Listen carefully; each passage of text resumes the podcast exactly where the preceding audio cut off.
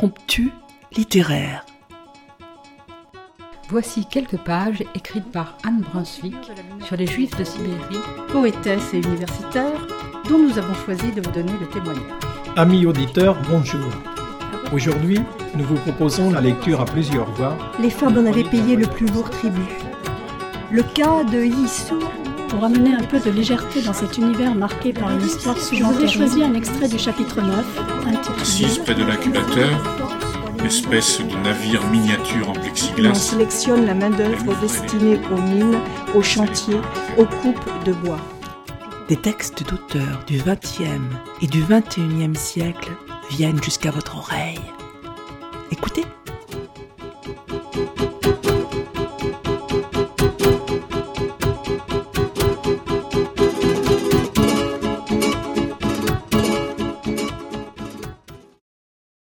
Nous vous proposons aujourd'hui la lecture de La femme aux pieds nus, témoignage très fort de l'écrivaine Tutsi scolastique Mukasonga. C'est là un récit bouleversant de simplicité et de grandeur sur le génocide rwandais et sur la vie des Tutsis, peuple déporté après avoir tout perdu. Scolastique Mukasonga rend hommage à sa mère Stéphania, une femme dont le courage pour protéger ses enfants et aider le village à se reconstruire est exceptionnel. C'est un livre linceul pour cette mère qui fut massacrée et dont la fille n'a pu recouvrir le corps. C'est aussi une véritable œuvre anthropologique car Scholastique Mukasonga nous fait revivre avec précision les rites de ce peuple Tutsi, la place des femmes, le mariage, la solidarité, l'éducation.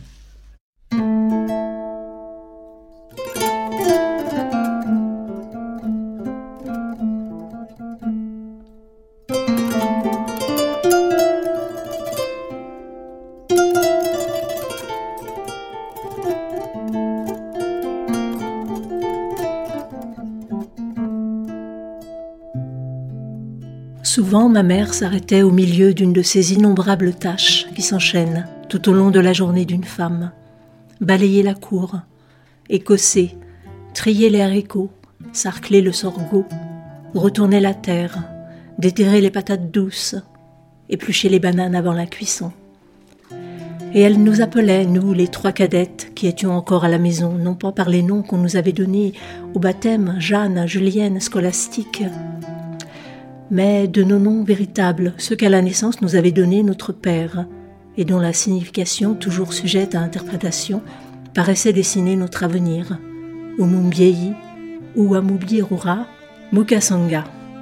Maman nous regardait comme si elle allait nous quitter pour longtemps, comme si elle, qui sortait rarement de l'enclos, ne s'éloignait jamais de son champ, sauf le dimanche, pour aller à la messe. Elle se préparait à un long voyage comme si c'était la dernière fois qu'elle nous voyait, toutes les trois, autour d'elle, et elle nous disait, d'une voix que nous ne lui connaissions pas, comme venue d'un autre monde et qui nous pénétrait d'angoisse. Quand je mourrai, quand vous me verrez morte, il faudra recouvrir mon corps.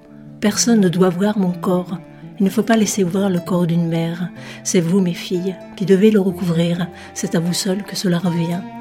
Personne ne doit voir le cadavre d'une mère, sinon cela vous poursuivra vous hantera jusqu'à votre propre mort, où il vous faudra aussi quelqu'un pour recouvrir votre corps. Ces paroles nous faisaient peur, nous ne les comprenions pas, et aujourd'hui encore je ne suis pas sûre de les comprendre. Mais elles nous glaçaient de terreur. Nous étions persuadés qu'il fallait sans cesse veiller sur maman et nous tenir prêtes, si la mort, brusquement, venait la saisir, à la recouvrir de son pagne, afin que nul ne puisse jeter un regard sur son corps sans vie. Et il est vrai que la mort rôdait opiniâtrement autour des déportés de Nyamata, mais il nous semblait à nous les petites filles qu'elle menaçait d'abord notre mère, comme le léopard silencieux qui s'avance sur sa proie.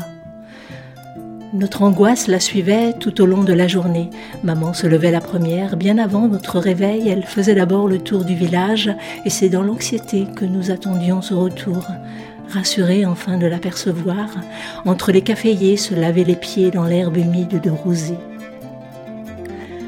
Quand nous allions chercher de l'eau ou du bois, nous disions à celle qui restait à la maison Surtout, veille bien sur maman. Et nous n'avions au retour le cœur tranquille qu'en la voyant, sous le grand manioc, en train d'écosser les haricots. Mais le pire, c'était à l'école, quand m'envahissaient ces images d'angoisse qui brouillaient la leçon du maître. Le cadavre de maman gisant devant la termitière où elle avait l'habitude de s'asseoir. Je n'ai pas recouvert de son pagne le corps de ma mère. Personne n'était là pour le recouvrir. Les assassins ont pu s'attarder devant le cadavre que leur machette avait démembré. Les hyènes et les chiens, ivres de sang humain, ont pu se repaître de sa chair. Ces pauvres restes se sont confondus dans la pestilence de l'immense charnier du génocide, et peut-être à présent, mais cela aussi je l'ignore, ne sont-ils dans le chaos d'un ossuaire, causse parmi les os, et crâne parmi les crânes. Maman, je n'étais pas là pour recouvrir ton corps, et je n'ai plus que des mots, des mots d'une langue que tu ne comprenais pas, pour accomplir ce que tu avais demandé, et je suis seule avec mes pauvres mots et mes phrases. Sur la page du cahier, tisse et retisse le linceul de ton corps absent.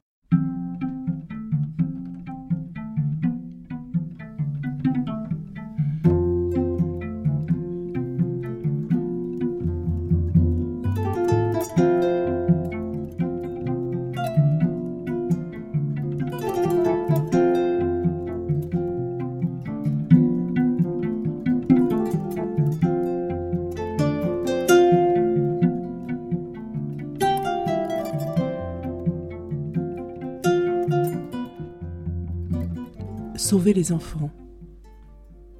Peut-être les autorités Hutus, placées par les Belges et l'Église à la tête du Rwanda nouvellement indépendant, espéraient-elles que les Tutsis de Nyamata seraient peu à peu décimés par la maladie du sommeil et la famine? La région où on avait choisi de les déplacer, le Bougesera, paraissait en tout cas assez inhospitalière pour rendre plus qu'incertaine la survie des exilés de l'intérieur. Ils survécurent pourtant pour la plupart. Cependant, les Tutsis de Nyamata comprirent bien vite que la survie précaire qu'on semblait leur avoir concédée n'était qu'un sursis. Les militaires de Gako, je les revois encore quand ils faisaient intrusion dans la maison en basculant d'un coup de crosse la tôle qui servait de porte, ils cherchaient, prétendait-il, une photo du roi Kigeri ou des lettres reçues clandestinement des exilés du Burundi ou de l'Ouganda. Tout cela, bien sûr, n'était qu'un prétexte. Il y avait bien longtemps que les déplacés de Nyamata avaient fait disparaître tout ce qui aurait pu les compromettre. Je ne sais combien de fois les soldats sont ainsi venus saccager nos maisons et terroriser les habitants. Toutes ces violences, ma mémoire les a fixées en une seule scène. C'est comme un film qui passe et repasse. Devant nous, maman vient de poser notre assiette commune de patates douces. Mais nous n'avons pas commencé à manger nous sommes suspendus aux lèvres d'André, qui est assis sur l'unique chaise de la maison, devant la petite table qu'Antoine, notre frère aîné, a fabriquée spécialement pour lui, l'étudiant, le garçon, l'espoir de la famille.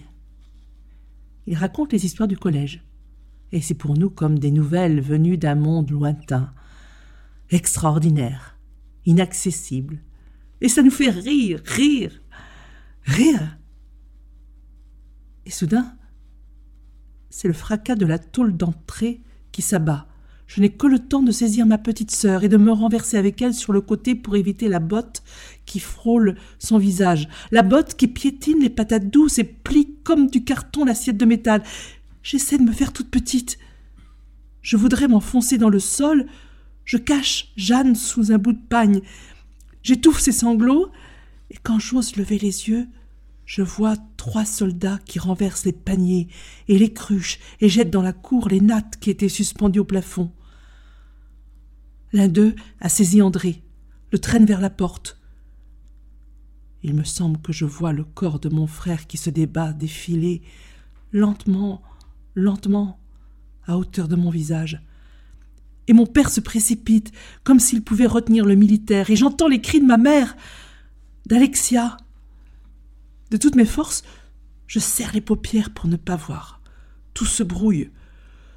Je voudrais m'enfoncer au plus profond de la terre. C'est le silence qui me fait rouvrir les yeux. Soutenu par mon père, André se relève tout endolori des coups qu'il a reçus. Ma mère et Alexia ramassent les haricots répandus sur le sol. À présent, chez le voisin, il y a les mêmes bruits de bottes, les mêmes cris, les mêmes pleurs, les mêmes fracas de cruches que l'on brise.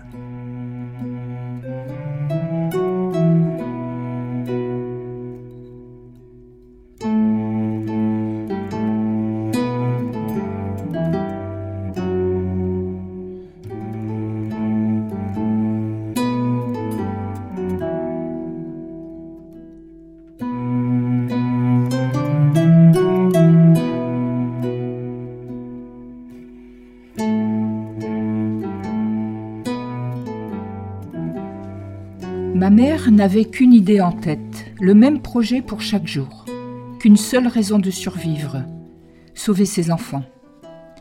Pour cela, elle élaborait toutes les stratégies, expérimentait toutes les tactiques. Il fallait fuir, il fallait se cacher. Évidemment, le mieux était de fuir et de se dissimuler dans les épais forêts d'épineux qui bordaient notre champ. Encore fallait-il en avoir le temps. Maman guettait sans cesse les bruits. Depuis le jour où, à Magie, on avait brûlé notre maison, où elle avait entendu cette rumeur de haine comme le bourdonnement d'un monstrueux essaim qui montait vers nous, elle avait, me semble-t-il, développé un sixième sens, celui de la proie toujours sur le qui-vive. Elle savait repérer de très loin le bruit des bottes sur la piste. Écoutez, disait-elle, les voilà encore. Nous tendions l'oreille. Il n'y avait que les bruits familiers du voisinage le bruissement habituel de la savane. Ils arrivent, répétait ma mère. Courez vite vous cacher. Et souvent, elle n'avait que le temps de nous faire signe. Nous nous précipitions sous le couvert des buissons, et peu de temps après, nous apercevions de notre cachette la patrouille au bord de la piste, et nous nous demandions en tremblant si elle allait entrer dans notre maison, saccager, piller nos pauvres biens, les quelques paniers de sorgho ou de haricots, les quelques épis de maïs que nous avions eu l'imprudence de mettre en réserve. Mais il fallait tout prévoir. Parfois, les soldats pouvaient surgir plus rapidement que ne l'avait détecté Louis pourtant affiné de ma mère. Aussi, pour les cas où nous n'aurions pas eu le temps d'atteindre la brousse, elle avait laissé au milieu des cultures de grandes touffes de végétation sauvage, un tas d'herbes sèches, un buisson inextricable où nous seules, petites filles, nous pouvions nous blottir pendant l'alerte. Dans la brousse, elle avait repéré les cachettes qui lui semblaient les plus sûres. Elle avait remarqué les profonds terriers que creusaient les fourmiliers. Elle était persuadée que nous pourrions nous y glisser et, au besoin, avec l'aide d'Antoine, elle en élargissait la galerie dont elle camouflait l'entrée sous un amas d'herbes et de branchages. Jeanne se faisait encore plus menue pour se couler à l'intérieur de la tanière du fourmilier. Malgré les conseils et les encouragements de ma mère, elle n'y réussissait pas toujours. Un peu inquiète, je demandais à Stéphania ce qui arriverait quand le fourmilier voudrait rentrer chez lui.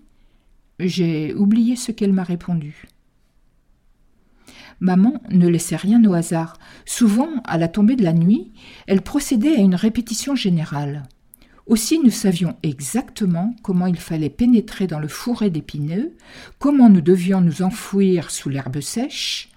Même dans l'affolement que nous causait le piétinement des bottes sur la piste, nous nous dirigions sans nous tromper vers les taillis ou les terriers où, selon les directives de maman, nous avions appris à nous tapir. Les cases des déplacés n'avaient qu'une seule porte qui donnait sur la piste. Pour faciliter notre fuite, maman en ouvrait une autre qui donnait du côté du camp et de la brousse. Mais cette porte, plus ou moins dérobée, comme les cachettes des broussailles qu'elle avait aménagées, ne fut bientôt plus d'aucune utilité. Après avoir repoussé grâce aux hélicoptères la malheureuse incursion des Inyenzi, des réfugiés Tutsis venus du Burundi les militaires du camp de Gako ne redoutaient ni attaque ni embuscade. Ils osaient quitter la piste que jusque-là ils s'étaient contentés de suivre et patrouillaient sans peur à travers la brousse jusqu'à la frontière du Burundi. Désormais, le danger pouvait surgir aussi bien de la piste que de la brousse, et nos cachettes épineuses n'étaient plus ces refuges inexpugnables qui rassuraient ma mère. Aussi essaya-t-elle de nous aménager des caches à l'intérieur même de la maison. Elle disposa contre les murs de torchis de grandes cruches, de grands paniers, presque aussi hauts que des greniers, derrière lesquels Julienne et Jeanne pouvaient se glisser si les soldats faisaient irruption. Moi, j'étais trop grande pour me faufiler à l'abri des panses noires des cruches ou du galbe élégant des paniers. Je n'avais d'autre ressource que de me jeter sous le lit des parents. Ces cachettes étaient surtout là pour nous rassurer, car elles ne pouvaient tromper personne et surtout pas les militaires qui avaient vite fait de nous dénicher à coups de pied en nous traitant de cafards ou de petits serpents.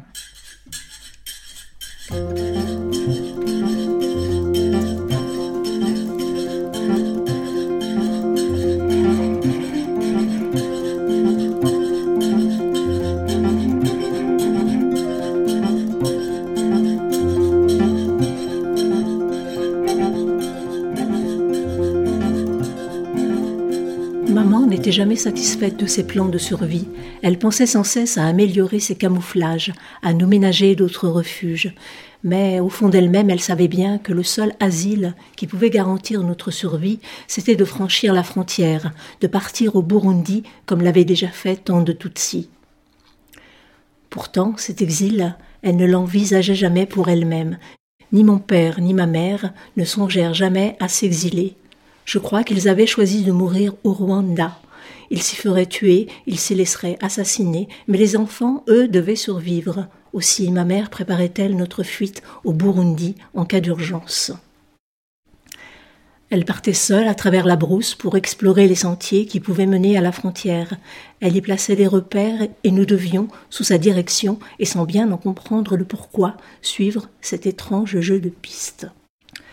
Mais ce qui souciait ma mère, c'était Alexia et André. Ils n'étaient pas à la maison, ils étaient au collège et ne rentraient que pour les vacances. Maman imaginait le pire. Un jour, à leur retour du collège, Alexia et André ne retrouveraient plus personne. La maison aurait été saccagée, incendiée. Elle-même et Cosma auraient été tuées, les trois fillettes, l'une ou l'autre du moins, l'espérait-elle, auraient réussi à échapper aux tueurs, à trouver le chemin du Burundi. Mais André et Alexia, qu'allaient-ils devenir? Il fallait qu'ils retrouvent des forces après la longue marche qu'ils avaient faite depuis le collège. Assez de force pour repartir sans tarder vers la frontière et affronter les dangers qui les attendaient sur leur route, les patrouilles, les éléphants, les buffles. Alors, aux endroits convenus avec eux, sous une pierre, près d'une souche, elle enterrait des provisions, des haricots, des patates douces.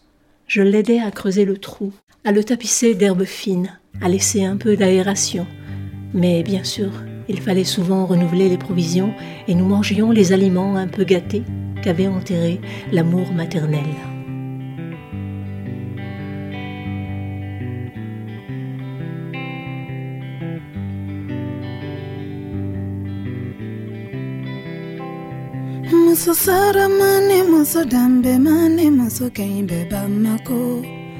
Mbaka kene musoni gipur musoni minni dona bebe mako.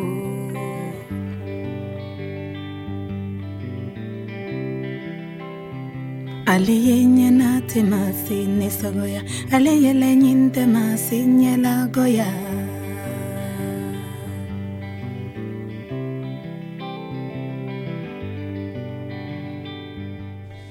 Au Rwanda, disait maman, les femmes étaient fières d'avoir des enfants, beaucoup d'enfants, surtout des garçons.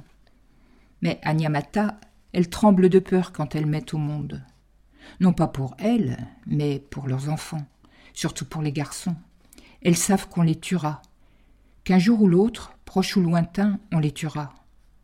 Regarde, Godenciana, la voisine qui habite en face de chez nous.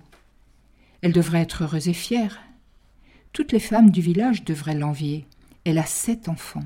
Sept garçons. Qu'est-ce qu'une mère peut désirer de plus? Et pourtant, elle regarde ses fils avec tristesse et désespoir. Elle ne les quitte pas des yeux. Elle ne veut pas qu'ils s'éloignent d'elle. Elle a refusé qu'ils aillent à l'école. Elle ne les envoie même pas chercher de l'eau. Elle a peur qu'ils ne reviennent pas du lac Sioa. Ils ne sont jamais allés au marché de Nyamata. On dirait qu'ils n'ont rien d'autre à faire qu'à attendre, à attendre la mort. Il n'y a pas que les garçons. Aux femmes, aux filles, leur tour viendra. Tu sais comment on a tué Merciana? Merciana, comment on l'avait tuée? Tout le monde l'avait vue à Nyamata. Tout le monde avait assisté à sa mise à mort. Et les femmes avaient compris qu'on ne les épargnerait pas, elles non plus. Pas plus que leurs enfants. Cela s'était passé quand les déplacés étaient encore entassés dans l'école de Nyamata. Les familles avaient bâti de petites huttes dans la grande cour pour échapper à la promiscuité des salles de classe. Merciana appartenait à une famille de notables de magie. Comme tous les autres, on les avait déportés à Nyamata, mais le père, menacé de mort, avait réussi à s'enfuir au Burundi. Merciana, c'était la vraie chef de famille, une évoluée comme on disait alors.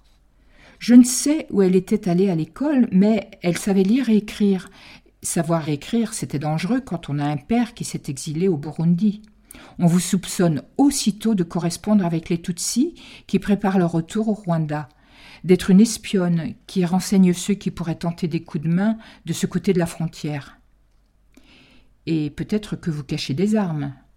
Les gros bras du bourgmestre venaient sans cesse interroger Marciana, fouiller la misérable cahute. Nous entendions les pleurs des frères et des sœurs de Merciana, les supplications de la mère, et puis, un jour, ils sont venus avec deux militaires. Ils ont pris Merciana. Ils l'ont traînée jusqu'au milieu de la cour, là où tout le monde pouvait la voir. Ils l'ont déshabillée, ils l'ont mise toute nue. Les femmes ont enfoui leurs enfants sous leurs pagnes. Les deux militaires ont épaulé lentement leurs fusils. Ce n'est pas le cœur qu'ils visaient, répétait maman. Ce sont les seins, seulement les seins. Ils voulaient nous dire, à nous les femmes Tutsi, ne donnez plus la vie, car c'est la mort que vous donnez en mettant au monde. Vous n'êtes plus porteuse de vie, mais porteuse de mort.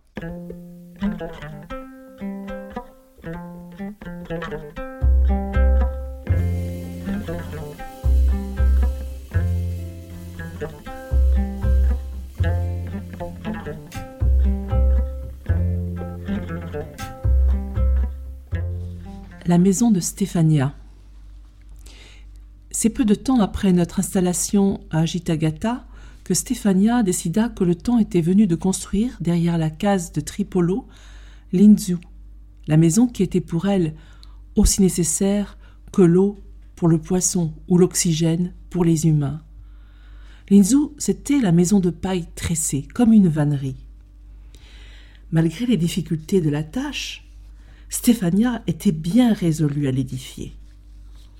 On pouvait bien sûr faire appel aux voisins, mais seulement pour le montage et l'assemblage final. Il fallait auparavant rassembler les matériaux et préparer assez de bières de sorgho et de bananes pour entretenir, le jour venu, l'ardeur de tous au travail et célébrer dignement l'inauguration de la maison. Sous les directives de Stéphania, qui tenait le rôle de maître d'œuvre, Antoine donc choisit avec soin les perches souples qui feraient l'armature de la couverture de chaume. Jour après jour, il entassa les bottes d'herbe, de roseaux, de papyrus. Puis, quand tout fut en quantité suffisante, il traça sur le sol le grand cercle de l'Inzu. Il planta à distance régulière les longues perches qu'il relia les unes aux autres par un mur circulaire fait d'éclats de bambou entrelacés. C'est pour le toit qu'il faut de l'aide. Comme le veut la coutume, on fait appel aux voisins, au moins une dizaine d'hommes et autant de femmes. On tresse à l'intérieur du mur de bambou la voûte sur laquelle reposera le chaume. C'est comme un grand panier, très évasé. Et lorsqu'elle a atteint la dimension du cercle, on la hisse au bout d'un seul poteau et on la maintient définitivement par les piliers une dizaine, parfois plus, selon la dimension de l'Inzu. Il n'y a plus qu'à replier et lier entre elles les longues perches et recouvrir d'un épais manteau de chaume qu'on peigne et égalise avec soin. On peut alors considérer que le gros de l'ouvrage est achevé et qu'il est temps de se livrer aux réjouissances promises par les grosses cruches qui attendent sous les bananiers. C'est évidemment ce qui se passa. Mais ma mère voulait que sa maison, même si elle n'avait pas les dimensions qu'elle aurait souhaitées, soit du moins pourvue de tous les raffinements indispensables à la dignité familiale. Aussi continua-t-elle longtemps à travailler aux embellissements qu'elle jugeait nécessaires. Elle recouvrit d'un crépi le muret de bambou qui constituait l'assise de Linzou. Julienne et Jeanne, leurs petites jambes enfoncées jusqu'aux cuisses, foulaient au pied la terre, tandis qu'Alexia et moi faisions des va-et-vient jusqu'au lac pour chercher l'eau nécessaire au mélange. Elle modela la coupelle du foyer, elle tissa les paravents qu'elle décora avec de la cendre noire et de la bouse de vache que j'allais chercher chez les Bagazeras, de beaux motifs qui évoquaient pour moi les ailes déployées de la grue couronnée. Mais surtout, elle confectionna l'interminable tresse qui, une fois enroulée en volute et liée à la voûte, forma la coupole de Linzou. On aurait dit que grâce à sa maison, Stéphania avait retrouvé le prestige et les pouvoirs que la tradition rwandaise attribue à la mère de famille. Et de fait, les militaires épargnaient le plus souvent la maison de Stéphania. J'ai toujours eu l'impression qu'ils l'évitaient, faisaient semblant de ne pas la voir. Linzou était certainement pour eux le repère d'esprit redoutable dont il était prudent de ne pas affronter la malédiction obstinée.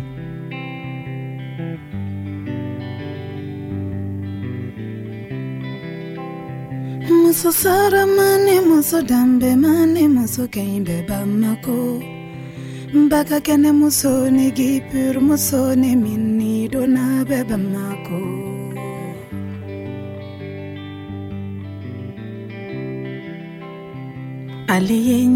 temasi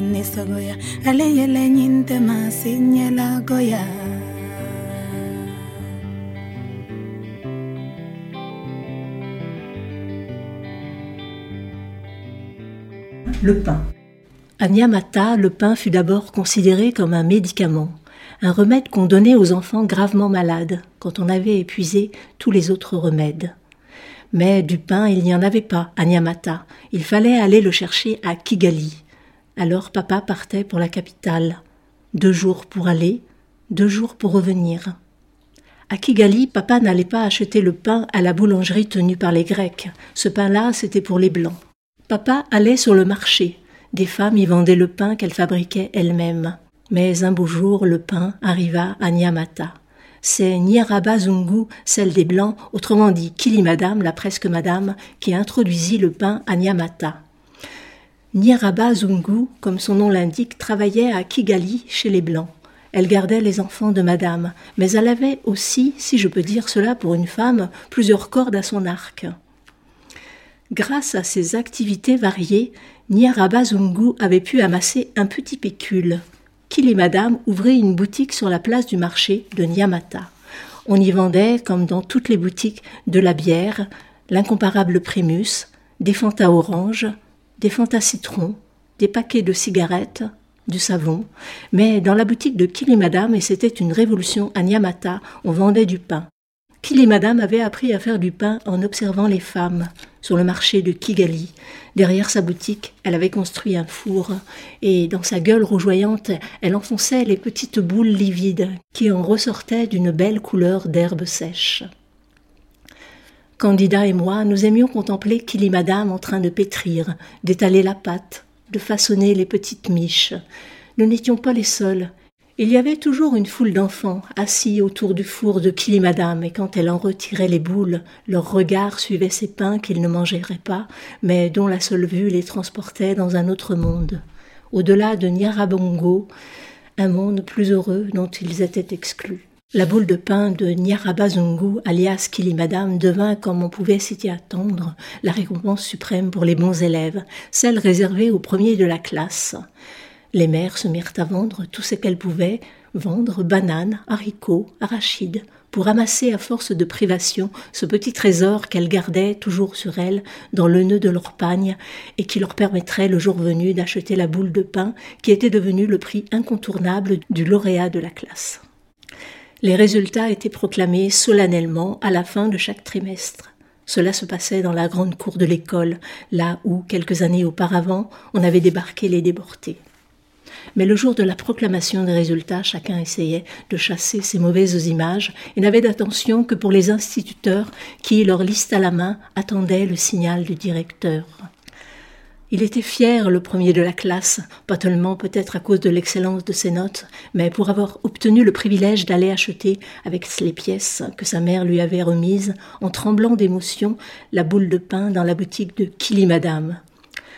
Une nuée d'enfants le suivait en criant. Il s'asseyait à l'entrée de la maison, bien en vue, ou alors il choisissait un endroit stratégique, une termitière de préférence, où chacun pouvait le voir, l'admirer, admirer surtout sa petite boule de pain qu'il tenait longtemps dans sa main, avant d'oser y goûter. Il la dégustait miette par miette, mais plus que la mie molle et insipide, c'était l'admiration fortement teintée d'envie de ses camarades qu'il prenait plaisir à savourer le plus longuement qu'il était possible.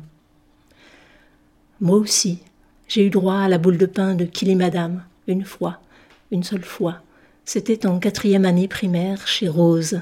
À peine la maîtresse avait-elle prononcé mon nom que je me précipitais vers maman, qui défroissa en pleurant de joie les billets qu'elle avait gardés roulés en boule dans le nœud de son pagne. Et je volais, littéralement, au-dessus du petit bois d'eucalyptus qui sépare la cour de l'école de la place du marché où qu'il et madame tenaient boutique. Mais quand je tins dans la main ce pain si ardemment désiré, je me sentis incapable de le manger toute seule, comme une gourmande. J'en prélevais une moitié pour ma mère, et je partageais l'autre moitié avec Jeanne et Julienne, Candida, ma copine, qui malgré son acharnement au travail n'avait jamais pu accéder à la récompense suprême, en eut elle aussi un petit morceau.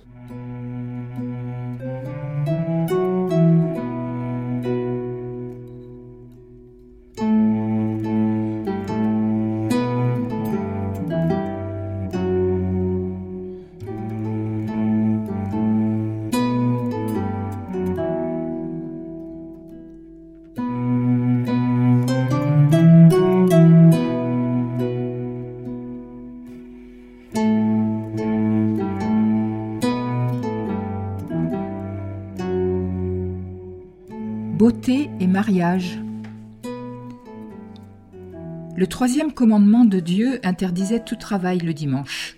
Cela ne concernait que l'après-midi, puisque la matinée était consacrée à la messe.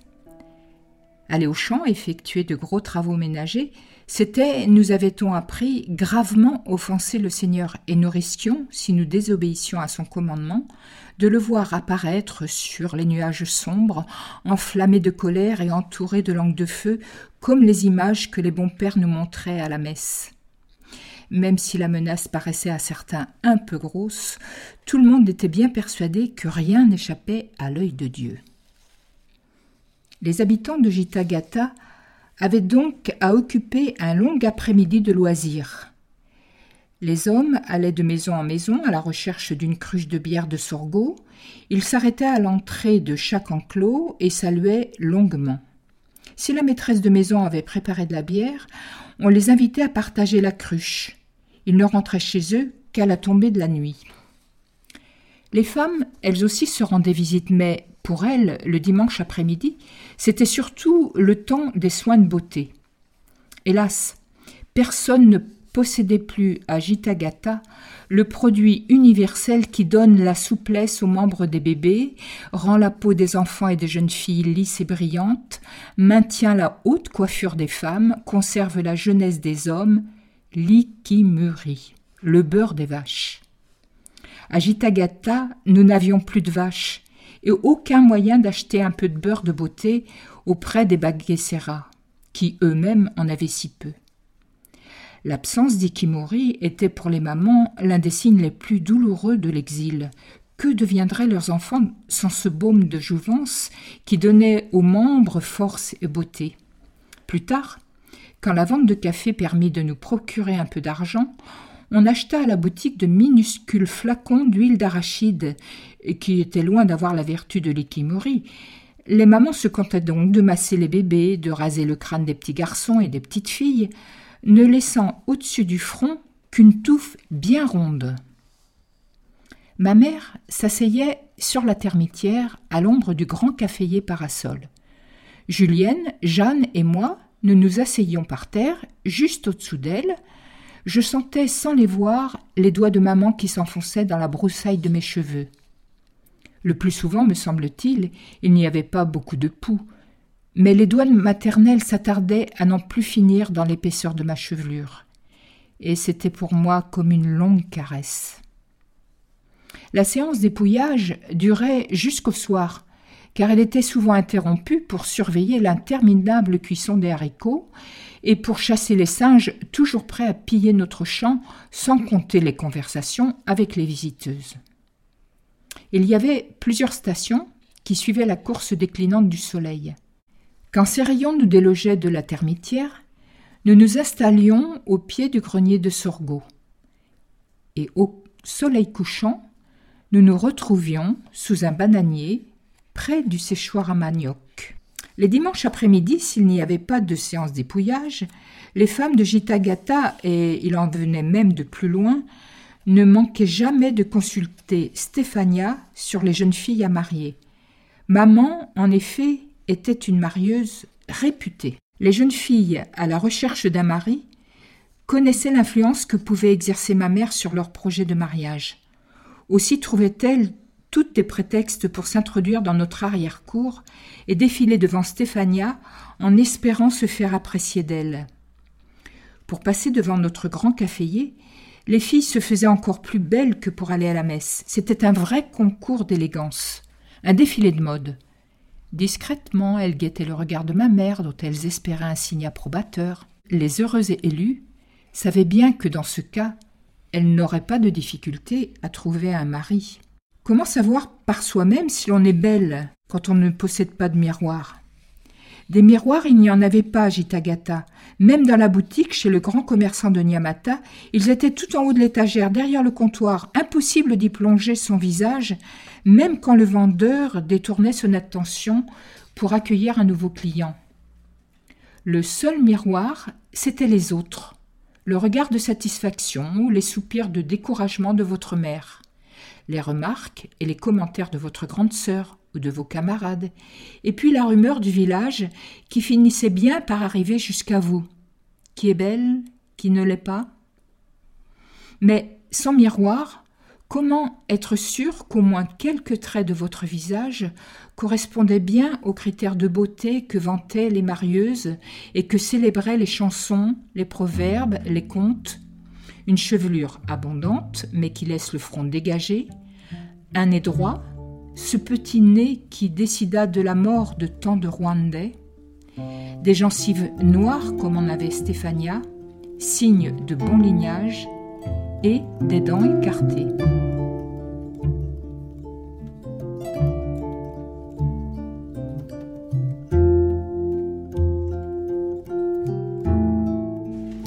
L'histoire du Rwanda est marquée par le génocide des Tutsis par les Hutus en 1994.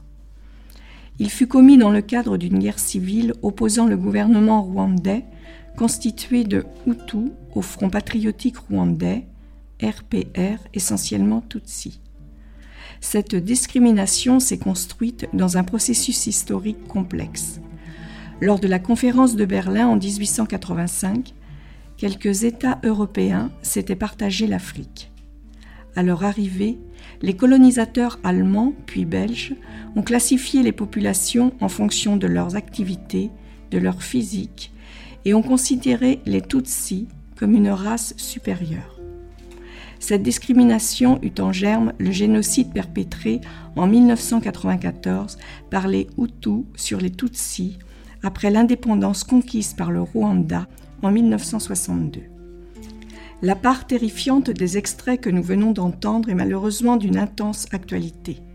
Cependant, au cœur des ténèbres, par la lumière qu'elle donne à Stéphania, Scholastique Mukusanga vient proposer une heureuse bien que difficile, ouverture à cette histoire du Rwanda, à ce livre et à notre présent. Voilà une œuvre sur la résilience dont cette mère courage, cette optimiste aux pieds nus, cette Stéphania et la magnifique illustration. Les textes étaient lus par Ouria, Anne et Monique. La musique est extraite de Chamber Music, Vincent Segal, Balaké Sissoko. Beautiful Africa, Rokia Traoré. Chers auditeurs, si vous souhaitez réagir à cette émission, en connaître les horaires, la télécharger, nous rejoindre, rendez-vous sur le site de Radio G 101.5 ou sur le site de l'émission www.impromptu.fr. Vous nous y retrouverez